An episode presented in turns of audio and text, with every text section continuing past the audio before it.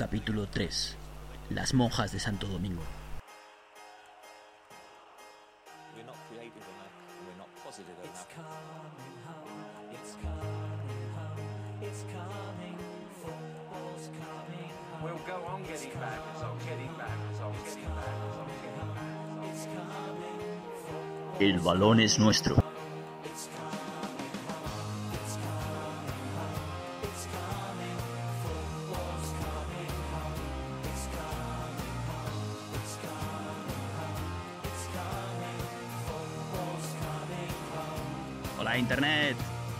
pasa? ¿Cómo estamos? Bueno, yo soy David, David Ortiz, ya me conocéis, del capítulo 1 y el capítulo 2 del Balón Nuestro. Estamos ya en el capítulo 3. Increíble, ¿eh? ¿Qué pasa? Joder, tres putos capítulos. no.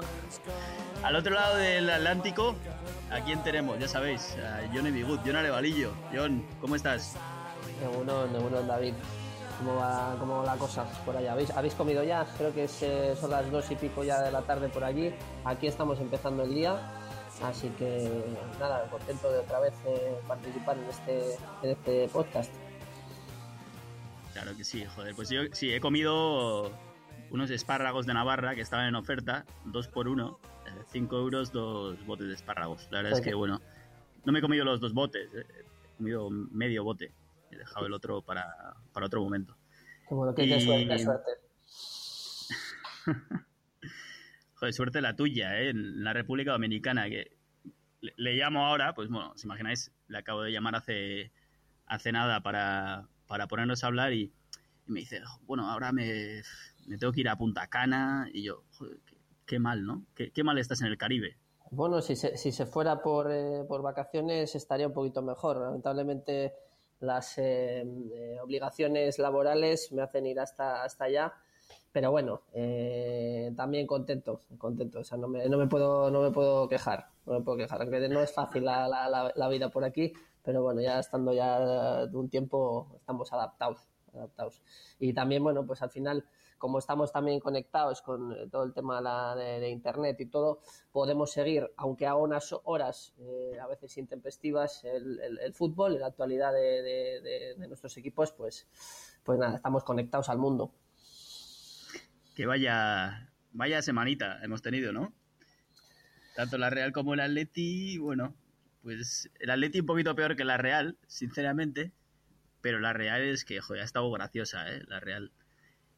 Gana 3 3-0 al Atlético de Madrid, partidazo, posiblemente uno de los mejores partidos de, pues bueno, del último año, de los últimos dos años. El Atlético de Madrid bajando los brazos, algo inimaginable. Juanmi, crack total, o sea, una cosa increíble y, y todos los, los goles, unas jugadas eh, impresionantes. Y ya sabes, ¿no? Ya te has enterado desde llega llega el partido contra el Málaga y, y bueno, pues bueno, vamos a Málaga a ver qué pasa. Eh, ya les ganaremos, ¿no? Si acabamos de ganar el Atlético Madrid. Y, nos mete dos goles el colista y, y, el dato, el dato, eh, yo creo que el dato más interesante de, del fútbol en los últimos años es que la Real fue capaz de no cometer ni una sola falta en todo el partido. Eh, algo inaudito y, divertido, en realidad, y por esto nos gusta el fútbol y, la verdad es que, bueno, la Real tenía el récord de la imbatibilidad, que lo acaba de perder, y ahora, pues bueno, nos quedamos con, con este nuevo hito en la historia de la Real, que es eh, un partido sin cometer una sola falta. Magnífico, magnífico. O sea, las monjas de Santo Domingo tienen que estar orgullosísimas en su, en su convento en San Sebastián. Las monjas de clausura han celebrado esta semana y, y están encantadas, la verdad. Yo creo, David, que, mm, bueno, aparte para la historia de la Real, creo que es de la historia de, por lo menos del fútbol español, ¿no? Porque yo he estado buscando datos, pero no he visto nunca, pues eso, que, que un equipo no cometa ni una, ni una falta, por lo menos en el fútbol profesional. Es algo extraño, eh, porque siempre se comete alguna, alguna falta, eh, aunque sea por, por inercia o sin querer, ¿no? O sea, eh, no sé, me parece algo, algo inaudito. es algo brillante, es algo brillante. No, sí que ha pasado. creo que ponía Mr. Chip, este comentarista conocido que siempre está sacando datos, que en los 10 últimos años no había sucedido en ninguna de las cinco grandes ligas. O sea que es algo que, bueno, eh, pasa de vez en cuando. Más o menos como lo mío con el sexo, es algo que pasa de vez en cuando. Pero de todas formas, eh, bueno, eh, al final la Real ha mejorado un poco su, su rendimiento, lo único que es un poco como, no sé, una montaña rusa, ¿no? De repente, pues pasan unos resultados, 5-0 al Girona, se le ganan las palmas eh, fuera, se le mete 3-0 al Atlético de Madrid y de repente eh, el Málaga, pues eh, que ya está es- escolista, está descendido y, y de repente caes 2-0 y, y- con una actuación bastante, bastante mediocre. Es algo que sorprende, pero bueno, yo creo que al final también es un partido y la Real está, desde la destitución de Eusebio, está en ritmo ascendente también. O sea que, que no le, tampoco lo tomaría yo como una debacle, ¿no? Sí, ahora pasamos a hablar de, del Athletic, ¿eh? que sé que tienes ganas también, que ha sido un desastre a comentar, pero, hombre, es que yo por lo menos estaba ilusionado. Le, le llamaba a un amigo eh, el día antes eh, del partido contra el Málaga y le decía, bueno, es que si ganamos, bueno, está muy difícil, pero ya nos ponemos cerquita de puestos europeos y todavía se puede luchar hasta el final. Nos hubiéramos quedado a cinco puntos de, de acceder a Europa. A cinco puntos con una victoria en Málaga, que era la lógica eh, dentro de la dinámica de, de la Liga Española este año. Y ahora estamos a 8 del Villarreal, que es el que marca el que marca los puestos europeos, ¿no? Bueno, está el, caso del Sevilla, que también nos podría dar acceso quizás si el Sevilla ah, pasa a sexta posición, pero bueno, en definitiva, eh, ahora lo veo muy complicado, muy complicado. Faltan cuatro partidos y hay que y hay que sacar ocho puntos al, al sexto clasificado, casi imposible. Y, y bueno, el Atlético pues este ya... año que, que, bueno, pues por ejemplo Real Sociedad y Atlético, pues que han tenido una liga bastante, bastante floja en realidad y aún a- faltando ocho jornadas eh, todavía tanto en la Real como en el Atleti se hablaba de Euro- Europa, ¿no? Algo inimaginable en, en, otra, en otras ligas, pero claro, el Sevilla y el Villarreal, que, que son equipos eh, muy buenos, pero que también pues son un poco irregulares, sobre todo en cuanto ya no ven la, la- la- la mira del cuarto puesto, que el Valencia está muy fuerte este año, bueno, era factible el poder eh, acabar sexto o séptimo, dependiendo de, porque el séptimo me parece que este año accede también a la... Sí, creo que el séptimo accede. Estoy con la duda porque el Sevilla ha llegado a la final de, de Copa, eh, pero no sé cómo le computará el llegar a la final. Si ya tiene acceso o... Yo creo que el séptimo va a la, a la UEFA, pero participa desde la primera ronda, desde, julio, algo que le pasó al Atleti.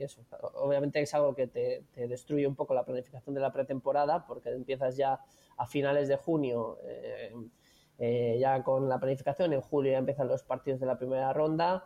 Y al final, eh, luego, pues bueno, ya ha pasado alguna vez en el Atleti que llegas a abril y los jugadores están con la lengua, con la lengua afuera, ¿no? Agotados. Pero bueno, lo, lo dicho, al final, pues la Real ha sido el que un poco más cerca ha tenido el tema de Europa. Eh, si hubiera ganado al, al Málaga, pues ya estaba prácticamente en, en esa lucha, ¿no? Eh, pero bueno, eh, pues a la Real le quedan cuatro partidos. En cuanto al Atleti, pues eh, ya solamente queda, pues que son cuatro jornadas las que quedan y todavía no está certificada la salvación. Básicamente. Bueno, bueno, yo no sé, no exageres, ¿no? ¿O qué? 12 No, la- puntos la- tendría que sacar la- el Depor. 12 Ah, puntos el Depor, el Atleti perder todo, pero aún así lo dicho, es cuatro, cuatro partidos eh, que quedan y todavía no está certificada la salvación matemáticamente. Es muy difícil que el Deportivo gane los cuatro partidos, sobre todo porque tiene también contra el Barcelona el próximo fin de que el Barcelona no, no ha ganado todavía la liga, él la puede certificar y luego tiene un derby contra el Celta, eso, pero eh, Atleti ha estado jugando los últimos eh, dos partidos en San Mamés contra Deportivo y Levante y, y ha perdido los dos, los dos partidos de forma pues eh, lamentable. Partidazo del Depor, ¿no? Bueno, al final, tú dices, pa- partidazo del, del, del Deportivo, cuando eh, Atleti sigue sin y va a seguir hasta final de temporada por lo menos sin una idea clara de juego eh, y quizá también con una falta de actitud de, los jugadores, falta de actitud institucional y todo, pues al final ocurren este, este tipo de, de, cosas. Eh, no, hay, no hay mucho más que decir. A, raíz de, los, eh, los, dos primeros capítulos que dije, pues hay que hacer una, una, limpieza institucional, hay que cambiar desde arriba, desde la presidencia y que llegue un entrenador también competitivo y luego, bueno, ya han empezado un poco a hablarse de nuevas incorporaciones, eh, pues que porque se necesita savia nueva para, para motivar lo que se tiene y para motivar a, lo, a, los jugadores que ya tenemos, pero sobre todo para añadirle calidad, que a la plantilla le falta también bastante calidad. Se habla de Sala, Salaverría, ¿no? Bueno, eso es una broma que ha habido ahí en, en, en, en WhatsApp. Eh, pero bueno, eh, quién sabe, ¿no? Eh, si, si, puede tener algún antepasado, alguna hitite, eh, pues en Amorebieta o algo, no sé, igual le habían pasado por ahí, y, igual Salah del Liverpool, que está ahora on fire, como dicen, pues igual puede venir. Nada, bromas, bromas aparte, pues necesitaríamos más jugadores como, como él. Y, y, eso, pero necesitamos jugadores, pues ahora se habla un poco de Yuri Berchiche, también de, de, lateral del Paris Saint Germain, que este año no ha tenido tanta, tanta participación allí. Eh, y se habla también un poco, bueno, se habla desde el año, desde el año pasado a Miquel Merino, que estuvo eh, solamente para, que estaba hecho prácticamente el fichaje y a, y a, la presidencia, pues básicamente no le dio la gana de, de, incorporarlo. Y ahora pues va a ser más caro, pero, pero tiene que llegar que llegar. Y luego, bueno, yo, como somos de Bilbao también, pues eh, se está hablando de Ander Herrera, que, pueda volver. Pero, eh, vamos, eh, viendo cómo está el asunto ahora y viendo cómo Herrera está en el Manchester United, eh, pues participando en todas las competiciones, ahora en la final de la FA Cup, siendo subcampeón de liga, pues no sé, una oferta muy buena tiene que hacer el, el Atleti y sobre todo pues el Manchester United pues, lo, lo, tendría que descartar, me imagino, para, para que Ander Herrera se pensara... Está jugando mucho algo, ¿no? Ander en, en, Manchester últimamente, porque bueno, ya tendrá, tendrá sus añitos, ¿no? Ander. Pues Ander, Ander Herrera pues va estará ya prácticamente por la... Por 28, la 30, estoy mirando 28, bueno, tiene... está en el momento álgido, ¿no? Se suele decir 27, 28 Sí, 29 hace este año y, y nada, pues eh, eh, Herrera fue el mejor jugador del Manchester United el año pasado. Vaya, joder. Fue el mejor jugador, eh, creo que seleccionado por, por, los, por los jugadores, por la afición.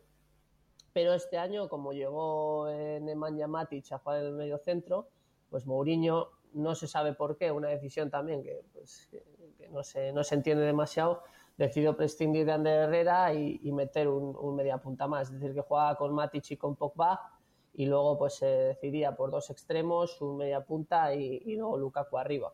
Pero es algo que no, no, no, se entiende porque Herrera a mí me parece un profesional del fútbol excelente y además que cada vez que sale tiene un nivel y además controla el juego, eh, mueve mucho sobre todo a la gente de arriba con esos pases en profundidad. A mí me parece un jugador, eh, un jugador top. Miquel Merino, porque es un jugador que sí que ha sonado para el Atleti, pero yo no le tengo no le tengo fichado, la verdad. No, Miquel Merino es un jugador eh, eh, super 21 en, en, en, España, juega en todas las categorías inferiores, jugador que salió de Osasuna muy joven y se fue al Borussia de Dortmund, ha estado, eh, estuvo en Alemania, parece fue un año y medio o así, y luego al final eh, el Newcastle con Rafa Benítez lo fichó para jugar en la, en la Premier y ha estado jugando este año, que quizá no haya sido su, su, mejor año. Empezó muy bien, empezó muy, muy bien, pero la Premier exige mucho y también necesitas un tiempo de, adaptación. Lo único, lo que sí que está claro es que tiene un potencial y unas condiciones que ahora mismo no hay en la plantilla del Atleti y es necesario fichar a ese tipo de jugadores. Pero el Atleti tiene que ser un poco más, eh, más listo en, cuanto a mercado. Eh, la filosofía que tenemos y, la, eh, y el límite que nos marcamos en el mercado de fichajes, cuando sale una oportunidad mínima, te la tienes que plantear muy seriamente. Y Miquel Merino me parece que estuvo fichable por 8 millones el año pasado, un fichaje claro, clarísimo, y además con todo el dinero recibido por traspasos no era caro. y en el mundo del fútbol me, me refiero. Ujú. Y Urrutia no le dio la gana de poder ficharlo. Entonces al final dice, "Jo, pues eh, no, no se entienden este tipo de Me cosas. recuerda a Javi Martínez, de- ¿no? De corte de jugador alto, eh, de corte defensivo.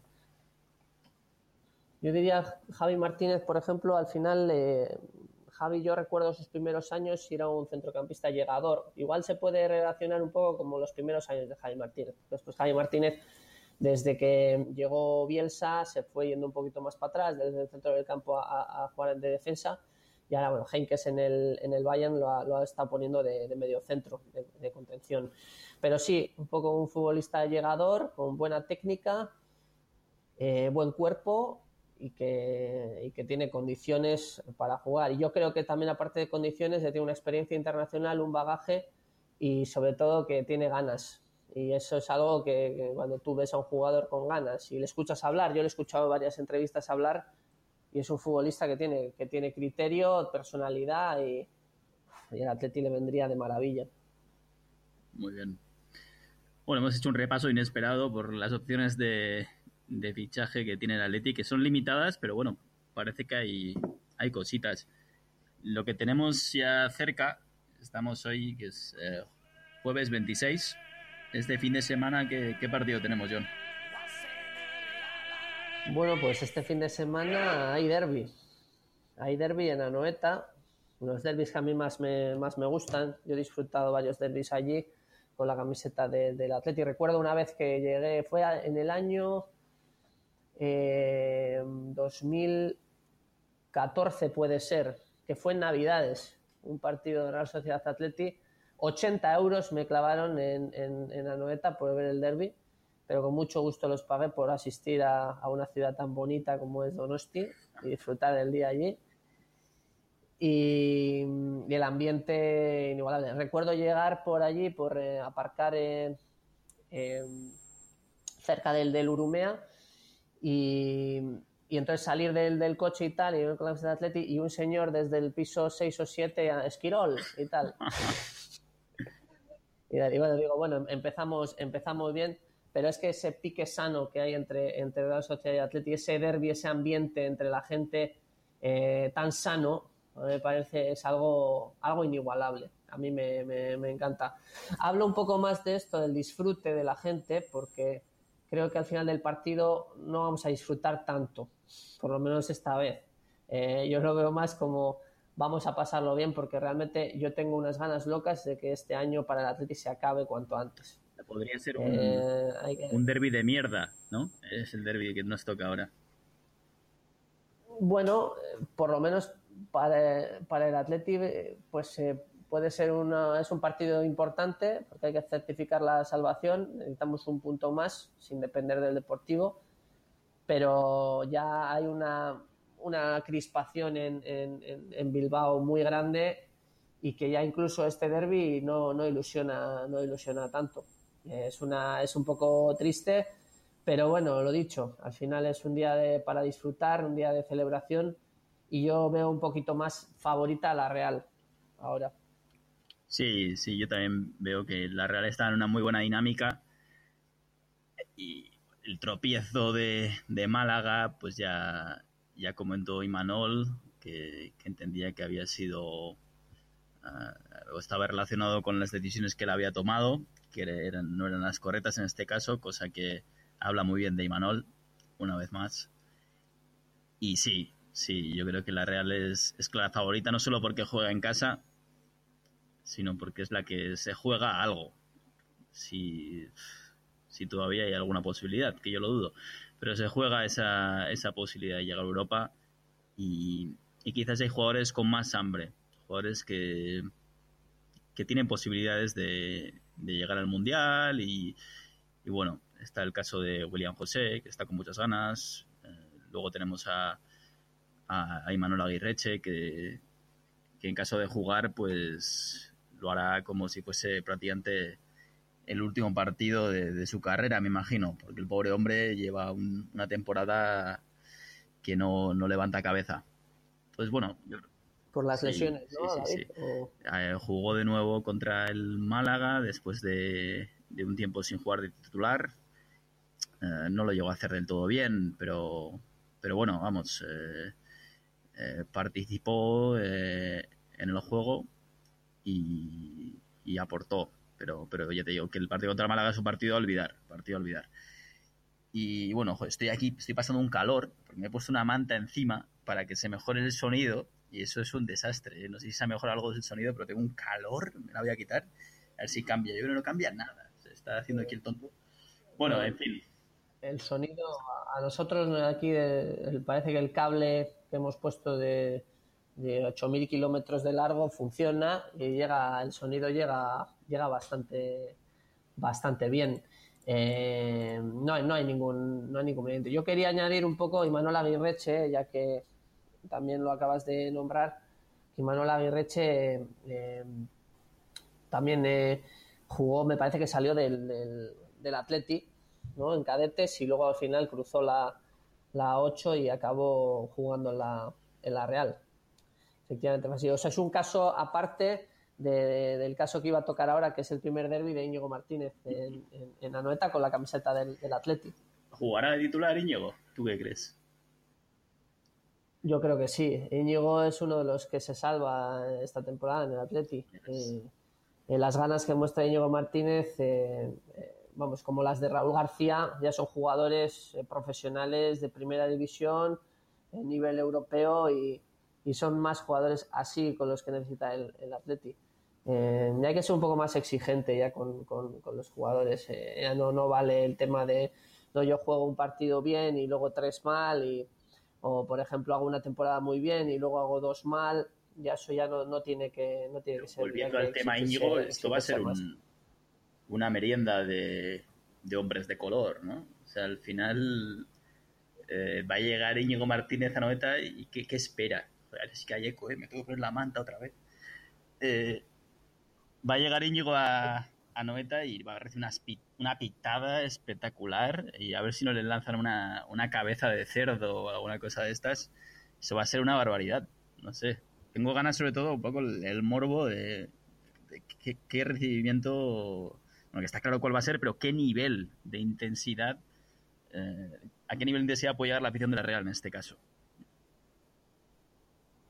No creo que sea tampoco para, para tanto. Yo le diría a los aficionados de la Real que, que se lo tomen un poco pues eh, más tranquilos. Es una decisión que aparte que, que, mm, bueno, eh, yo creo que los, los compañeros de Íñigo en la Real la entendieron bien. Es un jugador que ha dejado también su, la cláusula de rescisión en, la, en las arcas de eh, Churi Urdin, ¿no? Churi Urdin. Y yo creo que eh, pues bueno, siempre va a haber pitadas y todo eso, pero creo que pues eh, esos temas ya hay que dejarlos un poco, un poco Pero bueno, aparte. aparte, ¿no? el primer partido, Dios, primer partido, regresa Noeta, no se puede dejar aparte. Aparte, bueno, cuando pasen quizás cinco temporadas, ya dices, ostras, pues este parecía que jugaba en la Real hace seis años. Pero vamos, ahora, cuando has dejado la Real a mitad de temporada, por mucho que le pagarán fenomenal, que la Real reciba la cláusula, que el tío es vizcaíno, hombre, la afición de la Real algo hará. Algo hará. Alguna pancarta tocará. eh, algún cántico también. Y pitadas, sin duda. Y a ver si no. A ver si no lanzan algo. No sé qué, qué se puede lanzar así original. Pero la cabeza de cerdo ya se lanzó. No sé, yo, yo si fuera eh, la afición de la Real lo recibiría con un aplauso y con un onguizorri y, y no habría ningún inconveniente. Claro, claro. Pero por eso no eres aficionado de la Real y eres aficionado del Atleti. Eh, Si no, no te admitiríamos entre los aficionados de la Real. Pues bueno, sí, hombre, derby de mierda con el aliciente de, de que Íñigo eh, vuelve, ¿no? Vamos a ver, vamos a ver, sí, favorito la Real, Sí. eh, alineaciones, entiendo que se volverá, en caso de la Real, a, a- a la alineación que estaba, ten- bueno, eh, en la que estábamos en, en la dinámica anterior. eh, es interesante que no se mezclen jugadores de, de un mismo perfil, que fue un poquito el fallo del último partido, a ver si regresa Aritz Lustondo, que la verdad es que es un jugador que me está sorprendiendo muchísimo, que de alguna manera es eh, el tapado, ¿no? Y, y el que posibilitó la salida de Íñigo Martínez. O sea, el bueno es Aritz Lustondo. Íñigo Martínez eh, ya, ya, ya había dado lo que tenía que dar. No, pero Aritz está jugando fenomenal, fuera bromas. Una intensidad, me recuerda mucho a, al espíritu que, que podía transmitir Charlie cuando jugaba y, y eso la Real lo necesita. Eso la Real lo necesita. Da igual donde juegue, pero tiene que jugar. eh, y, y a partir de ahí, que no jueguen eh, jugadores como Canales y, y Januzaj juntos porque tienen eh, ese juego de toque que, que paraliza. Falta gente como Yarzábal que, que, entre con fuerza, eh, Odriozola, gente que, vayan en velocidad y, y que sí, que reciban pase de Canales o, o pero que no estén los dos porque al final el juego ah, pasa, pasa a ser demasiado denso, demasiado lento. El otro día tuvimos unas posesiones eh, altísimas, pero no llegábamos a rematar a gol. Eh, ni Canales ni Natal son jugadores con gol. Y necesitamos eso, eh, con jugadores que, que se echen el equipo a la espalda y que vayan hacia adelante a por todas. Y, y vamos a ver, yo creo que, que este partido no se va a escapar. Y hab- hablando de Aritz Lustondo, eh, Lustondo me parece que él, que él empezó en su carrera como lateral derecho. Creo que por el nivel de, de Odriozola, que está en un nivel muy, muy alto, se le ha pasado No, a, central, ¿no? Y está eh, rindiendo bien. Es, es que hay overbooking de centrales y, y en su día, bueno, se, se dejó ir a Zaldúa, que es un lateral, bueno, de, de nivel, porque estaba Odriozola y también estaba Carlos Martínez. Y al final, pues algunos partidos donde requieres cierta contundencia a nivel defensivo y, y en los que no estaba Odriozola, no estaba fino, eh, ha jugado Daritz. Y luego otros partidos en la, derecha, quiero decir, de lateral derecho. Y, otros partidos ha, estado en la terna de centrales, donde hay mucha competencia en la Real, ¿eh? sinceramente. Eh, ahora mismo hay no, hay, no hay una dupla clara. Y eso también puede que esté afectando a, la estabilidad defensiva. Pero, pero vamos a ver, seguro que Imanol le da la vuelta y, va, va juntando ahí las, los jugadores que, que hagan funcionar mejor al equipo. Oye, y hablando un poco de la próxima temporada, eh, ¿qué, qué rumores hay en, en Donosti en cuanto a nuevo entrenador, etcétera? ¿Va a seguir Imanol o, o- o hay ya nombres puestos encima de la mesa, Sí, etcétera? sí tenemos. El, sobre todo Emery está sonando con mucha fuerza. Ah, bueno, es un, un gran entrenador, ¿no? Eh, claramente, y, es un tío de, de Irún, no, no Ondarribi, perdona, ah, que, según dice siempre ha tenido ganas de, entrenar en la Real. No, no llegó a triunfar como jugador, eh, luego ha tenido algunos momentos donde estuvo a punto de entrenarnos, pero, pero finalmente parece que ahora podría ser el momento y yo lo dudo. Aún así, yo lo dudo. Creo que tendrá, eh, pues bueno, opciones donde, donde puedan pagarle más y donde tengan quizás desafíos deportivos más potentes. Me da pena decir esto, ¿eh? pero, pero es posible que, que eso en definitiva acabe pesando más.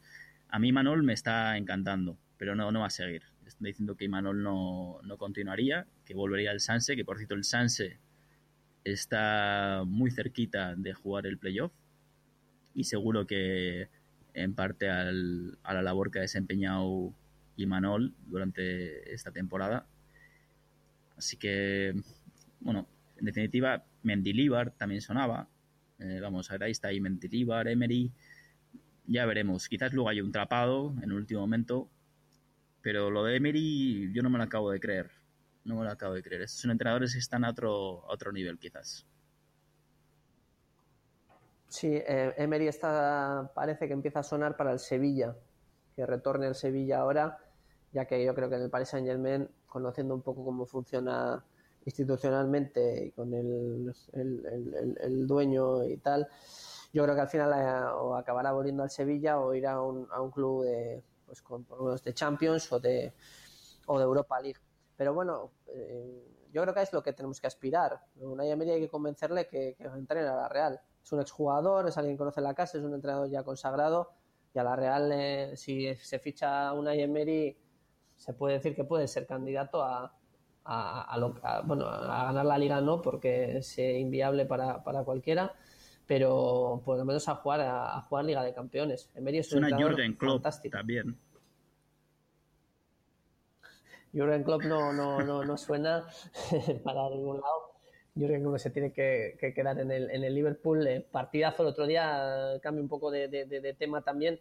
Eh, disfruté, disfruté muchísimo viendo a, Liverpool eh, contra la Roma en la semifinal de la, Champions. Un ambiente en Anfield de, eh, de bandera espectacular y muy contento porque ese tipo de ambientes, ese tipo de partidos tienen que volver a, a la Champions o a esas eliminatorias de Champions, ¿no? de semifinales. Sí, yo estuve viendo ayer eh, la repetición del, del partido porque creía que hab- había otra ronda. O sea, dentro de la semifinal juegan cuatro equipos, ¿no? Eran eh, Liverpool-Roma y otros dos. Pues bueno, ayer repetían el, el partido Liverpool-Roma y estuve viendo. No sé quién, quién jugaba la otra, no sé quiénes eran los otros dos. Parece que eran un equipo alemán y un equipo español también, pero no, no, no sé. Creo que el, el Bayern, me parece, ¿no? Contra el, contra el Real Madrid. Pero bueno, eso ya lo, lo- lo comentarán eh, otros, eh, otros medios y nosotros nos centramos en un poco el que fue el partido eh, estrella en Liverpool contra la Roma. De verdad, muy un partido precioso, que además con los dos goles de la Roma deja el partido de vuelta también pues un poco con- abierto, aunque Liverpool es un, es un equipo que nunca va a salir atrás, eh, va a salir al ataque en Roma y la Roma, bueno, pues como el, espectáculo que dio contra el Barcelona en cuartos, pues puede volver a repetir ese, ese hito. O sea, va a ser un partido también muy, muy bonito, muy bonito. a Roma, eh, ¿qué, qué- qué- o sea, digamos, ¿qué, entre- qué entrenador tiene? Porque estoy, estoy mirando ahora en internet, lo podría decir, pero no te lo pregunto directamente. Eusebio Di Francesco. Sí, es Eusebio Di- Di Fran- Di- Es el entrenador de la Francesco. casa, Es un no es un, un super entrenador que han fichado, ¿no? Que es lo, lo habitual cuando ves equipos llegando a estos niveles en la Champions. Bueno, lo que pasa es que la Roma en los últimos, en los últimos años, eh, a mí me gustaba mucho cuando Zeman, que es un entrenador eh, mítico, eh, sobre todo en Italia, eh, pues eh, entrenó a, la Roma. Creo que fue hace cinco, hace cinco o seis años. Tenía la Roma una, una. Ver un partido de la Roma era algo espectacular, porque es un equipo que sacan del centro del campo y, y se van seis adelante. Es decir, es ataque 100%, fútbol total. Y era una pasada verlo porque veías un partido de la Roma y acababa 5-3, 4-3, eh, veías muchos goles, eh, mucho ataque. Pero claro, un, una- una- un equipo que, que quiere participar en Liga de Campeones, etcétera, no puede tener tanta, tanto desequilibrio, quizá, ¿no? Y eso al final, pues eh, los resultados empezaron a fallar y, y al final eh, Zeman se fue, se fue yendo. Y de repente, pues este año último, la Roma ha tenido una, un fichaje estratégico muy importante, que es el de Monchi. Monchi decidió dejar el Sevilla y, se marchó a la, Roma.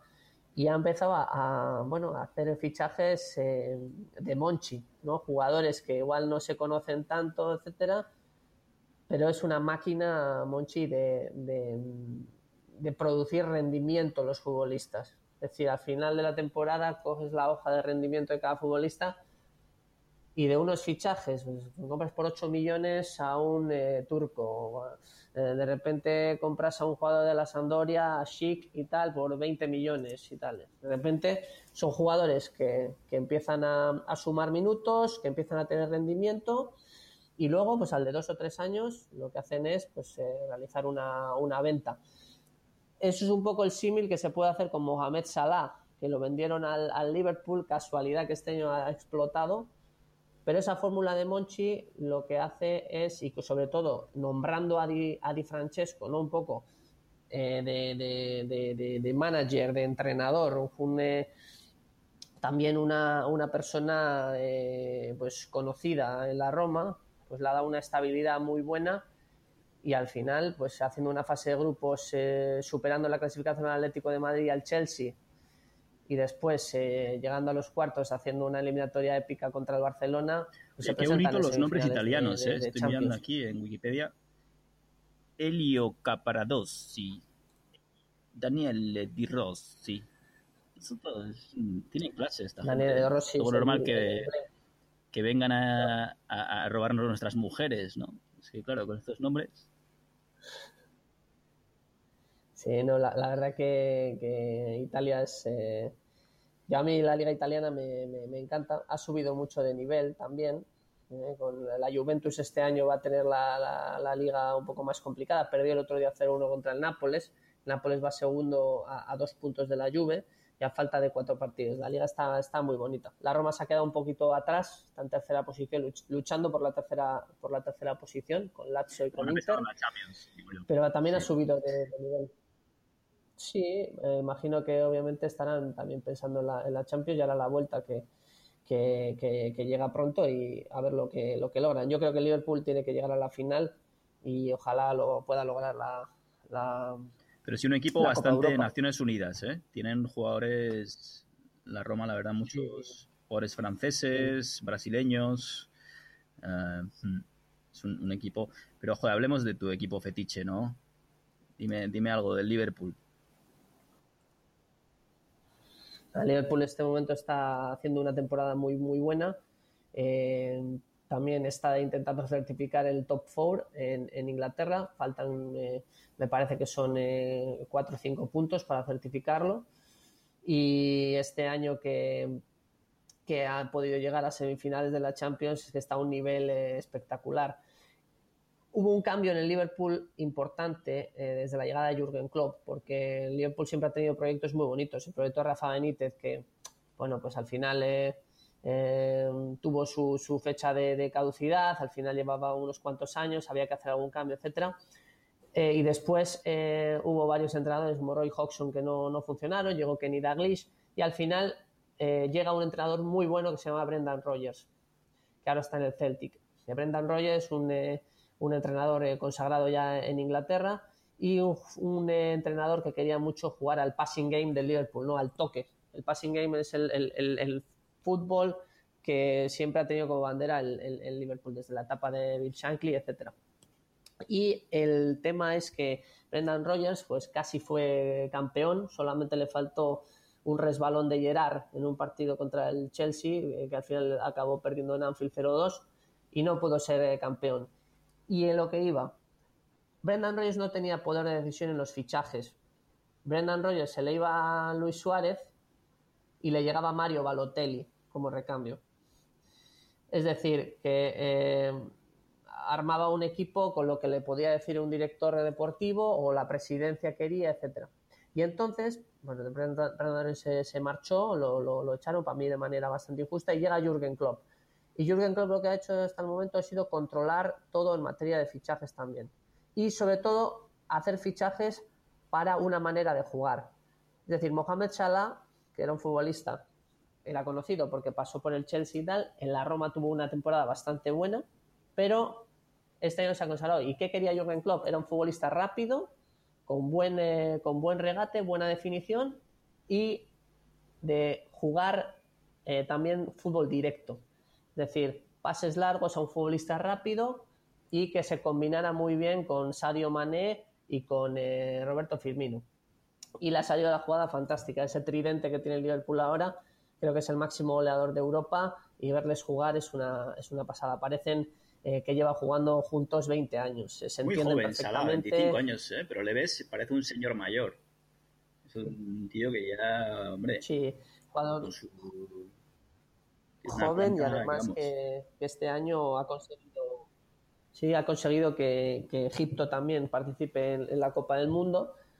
Es decir que es, eh, ahora mismo es el futbolista del, del momento. Además un, un señor también pues eh, humilde eh, y que, que no aparece demasiado en los medios de comunicación que no se tira al suelo a provocar eh, faltas y una persona bastante bastante normal y eso, entonces, bueno, para terminar un poco lo que quería decir era eso, que ahora Jurgen Klopp, al manejar la, un poco la, en materia de, de fichajes, eh, hace un equipo a su medida y los éxitos están, eh, están llegando. Ojalá que todo pueda seguir así y vamos, eh, ahora con Klopp hasta, hasta el final. John, ¿qué hacemos? ¿Pasamos a la, a la supersección, a la sección de jugadores míticos o, o qué?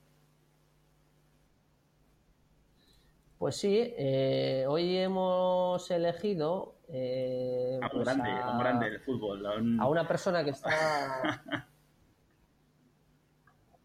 a, un grande del fútbol que ahora está un poco en los medios de comunicación eh, por la parte negativa que también puede pasar y, y no hay no hay ningún ningún problema que es José Ángel Ciganda el Cuco Ciganda como jugador no para analizar un poquito lo que fue y también un poco para eh, no iba a decir limpiar su imagen eh, pero pero un poco saber quién es o quién fue el Cuco Ciganda jugador y por qué es una leyenda del club, del Atleti de Bilbao. Eh, Cuco Ciganda es, navarro, ¿vale? empezó a jugar en, las categorías inferiores de Osasuna, llegó a debutar, pasó varios años en primera y el Atleti lo fichó también pagando la, la cláusula de rescisión. Estoy viendo yo que jugó en el. pues ha estado siempre en momentos. No, en el Jerez estuvo, estuvo entrenando Ah, entrenador. eh, eh, un año me parece que me parece que fue un año que tampoco le fue demasiado demasiado bien creo que fue uno de los años en los que Jerez eh, eh, jugó en, en primera división ¿vale? en los años gloriosos del, del Jerez y bueno un futbolista eh, pues un delantero determinante yo el Cuco Ciganda cuando era pequeño porque coincidió en mi un poco en mis primeros años de ver fútbol pues fue un rematador de cabeza formidable, un jugador eh, pues eh, muy instintivo dentro, de, dentro del área, buen regateador, muy técnico, no muy rápido, pero eh, que estuvo también en momentos muy importantes. Por ejemplo, estuvo en un partido de que el Atleti, eh, antes de los años negros, se puede decir, los años que no se puede hablar, eh, evitó la promoción eh, un año, eh, cuando había promoción en Primera División, que descendían unos cuantos equipos, pero luego había un partido contra el cuarto o quinto de, de la Segunda División, y ganando 3-1 al Rayo Vallecano, que con Ciganda marcó, pues el Atleti logró evitar, ¿no? Y evitar eh, jugar ese playoff y se quedó otro año más en, en primera. Y después, bueno, participó en partidos memorables en, en la Copa de la UEFA, un gol contra el Newcastle, que solamente hay que verlo en YouTube o, o- o donde, donde se pueda ver la celebración que tiene Cuco Ciganda. Cuando tú ves celebrar un gol con el Atleti al Cuco Ciganda, ves un poco la pasión y, y esa fuerza y esas ganas que tenía, que tenía Cuco Ciganda y ese sentimiento Atleti, ¿no? Eh, que, que- que Y yo recuerdo a Cuco en tener. Eh, en Atleti no le recuerdo tanto, es que bueno, estuvo.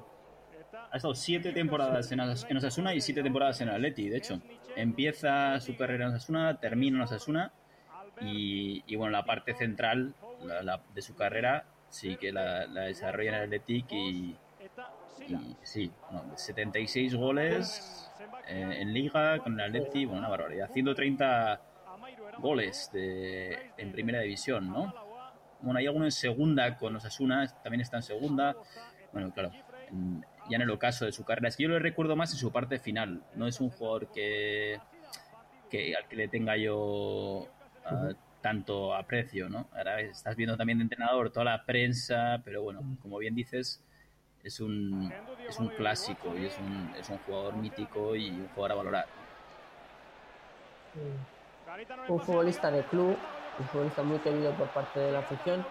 Igual que, bueno, se empieza a sacar un poco el tema, igual que Josu Rutia. Josu Rutia fue un capitán muy bueno del Atleti, un futbolista de los que, eh, pues que al igual que Cuco Ciganda, juegas en el Atleti, eh, juegas unos cuantos años con la máxima profesionalidad, te retiras en silencio, sin provocar nada, ningún lío, ni ningún problema. Pero claro, eh, pues eso no quita a que de repente si te metes a ser presidente o ser entrenador que puedas llegar a, a- a fracasar. Entonces, eh, pues al final yo creo que, que, que Cuco Ciganda pues no, no ha llegado a triunfar en el, en el Atleti y este tema pues por parte de Josu Urrutia también tenía que haberse cortado pues a ¿Y por qué le principios llaman de, de Cuco? temporada. muy cuco. Pues bueno, eso es algo que, que se tendrán que preguntar a los que se lo, te lo, le pusieron el, el- el mote. Yo siempre lo he conocido como, como, Cuco, como Cuco Ciganda. Entiendo que es por un poco también, eh, entiendo yo, eh, hablo un poco sin saber, pues ese oportunismo que tenía en el, en el área. Cuco Ciganda estaba un poco donde siempre había que estar, ¿no? Eh, tenía ese instinto, ese instinto goleador. A mí me Y- recuerda, me recuerda eso, mucho entonces, a, eh, a bueno. Raúl. ¿no? El- es un- Pues pues eso, eh, yo estaba, estaba pensando también en, en un jugador como, como Raúl, y igual un poco más técnico que, que Raúl. Eh, tenía un mejor, eh, un mejor regate, eh, y eso hay goles, por ejemplo, contra, me, parece que fue contra el Logroñés, que hace dos regates eh, fuera del área y luego la pica al, al palo largo. Eh, suplió, a, suplió a Emilio Butragueño eh, en su debut con la selección estatal. Sí, por eso él, él debutó, creo que jugó un par de partidos con la selección y, y nada, fue eh, tuvo unos años eh, muy buenos en Atleti y luego acabó su carrera en Osasuna, ya en Os- Osasuna jugando en, en segunda, pero logró ascender con, con Osasuna y ya en, la, en el año Ha jugado un 2001 total ya de se acabó 14 retirando. minutos Y empezó, con la selección. Sí, bueno, pues un par de partidos sustituyendo, pero también hay que decir que no es fácil eh, llegar a la, a la selección, ¿no? Y, y haber debutado, o sea, quiere decir que ha sido un futbolista importante del, del- del- del fútbol español, por lo menos en la década de los No, no es fácil llegar los a la 90, selección. De hecho, caso que comentábamos el otro día, Xavi Prieto, que no haya jugado en la, en la selección.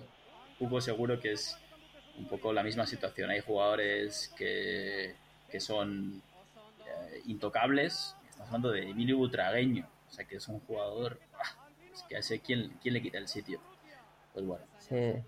situaciones de- del fútbol y de la vida. Bueno, John, ¿qué te parece si sigamos cerrando? Tengo un detallito guardado para el último momento, que son nuestras amadas eh, y, respetadas y queridas monjas de- del convento de Santo Domingo, de San Sebastián, que están muy contentas de, de que la Real el otro día, por fin, no hiciera daño a los rivales que no hiciera ninguna falta. ¿Cómo vas a hacer faltas? ¿Cómo, ¿Cómo vas a meter el pie? Hombre, por favor. Un poco de respeto, ¿no? Hay que respetar a Jesús. Entra un poquito en la palabra de Jesús. Pues nada, John. Igualmente, mucha, Eh, mucha placer. suerte en el, en el derby. El, sábado comentaremos y, y nada, eh, a ver si, si por mi parte el Atleti logra, logra hacer un buen partido por lo menos y, y nada, suerte que gane, el que gane el mejor y que a Íñigo pues que no lo reciban tan mal, que es un chaval de Ondarroa muy majo y que, y que, que lo ha dado todo también por la Real. Así que que sea un poquito un homenaje, un homenaje al fútbol y sobre todo lo más importante, que el ambiente en, en Donosti sea tan bueno como, como siempre, ¿no? Sí, entre aficiones va a ser magnífico, pero en el campo, oye, oye, oye, a ver qué va a pasar en el campo. Bueno, os dejamos con las monjitas. Venga, un abrazo a todos. Estamos en la siguiente. El horario que tenemos está todo regulado en base a, que todo vaya subordinado a la oración. Nos levantamos a las cinco y media, a las seis ya nos vamos al coro y, y después tenemos hasta las siete y media eh, la oración, el oficio de lecturas, laudes. A las, siete, a las 8 menos cuarto tenemos la Eucaristía, acción de gracias